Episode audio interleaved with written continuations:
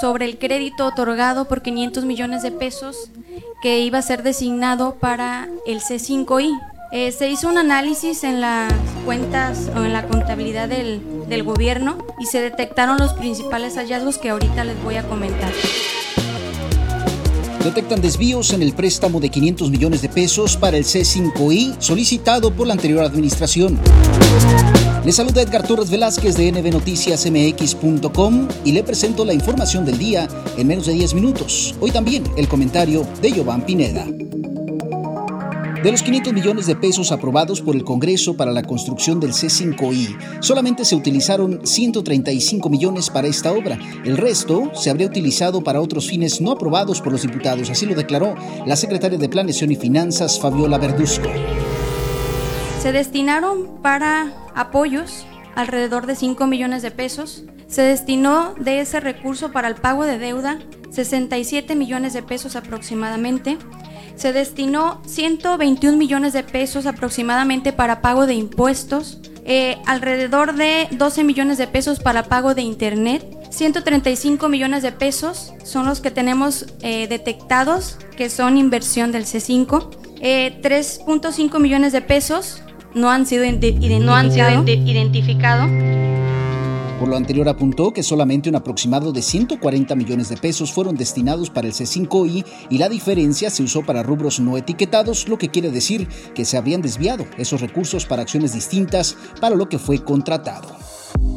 La información legislativa con Juan de Dios Torres de nbnoticiasmx.com. En sesión ordinaria, el Congreso local aprobó con 22 votos a favor un exhorto al gobierno del estado de Colima, al Poder Judicial, a los organismos descentralizados y a los 10 ayuntamientos del estado para que lleven a cabo campañas para fomentar y difundir acciones y programas de concientización en materia de salud integral a favor de los hombres, así como para que del 17 al 21 de noviembre de cada año iluminen sus instalaciones más emblemáticas de color azul, que es el color adoptado por esta causa, en el marco de la conmemoración del Día Internacional del Hombre que se efectúa el 19 de noviembre.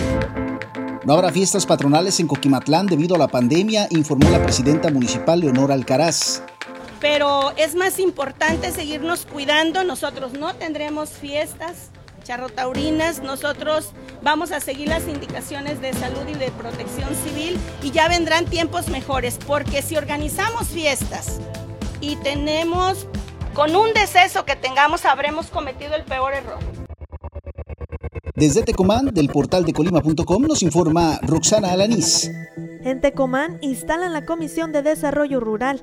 Mediante esta comisión se pretende vigilar la correcta aplicación del Plan General del municipio en materia de fomento e impulso a la producción agropecuaria para la realización de obras de infraestructura destinadas al desarrollo rural y social, así como para el establecimiento de los agroservicios. Durante el desarrollo de la primera sesión de instalación permanente de desarrollo rural que se llevó a cabo en la sala de regidores de la presidencia, se nombró al regidor Roberto Verduzco Espinosa como presidente de esa comisión y como secretarios a los regidores Jorge Luis Reyes Silva y Rafael Ortega Buenrostro. Verduzco Espinosa, en su facultad de presidente, hizo lectura de las facultades y obligaciones de esa comisión, entre los cuales se encuentra el difundir y proponer entre los productores los ejes rectores del desarrollo para la zona rural, planeación, capacitación, organización y comercialización de la producción agropecuaria fomentar e impulsar los estudios de vocación y de uso potencial del suelo en la zona rural, vinculándose al respecto con las instancias competentes tanto públicas como privadas de la entidad, entre otros. Informó para el portal de Colima Roxana Alanís y visítanos en www.portalcolima.com.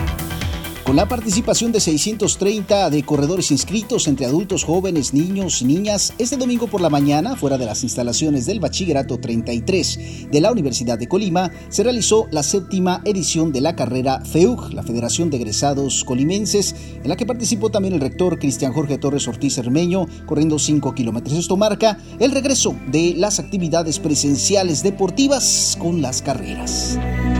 Y este día, este es el comentario de Giovanni Pineda.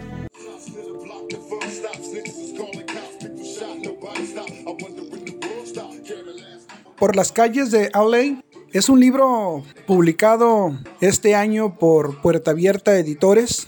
Es un libro de poesía eh, de la poesía de barrio, de la poesía de las urbes y sus calles. Es un libro eh, en que se juega con los espacios públicos y con el lenguaje, del lenguaje modificado, del spanglish, del spanish. Eh, es la poesía chicana, la poesía pocha, el calor de las calles. En la poesía de barrio, por supuesto, está la libertad de la versificación, la posibilidad del abordaje de diversos temas.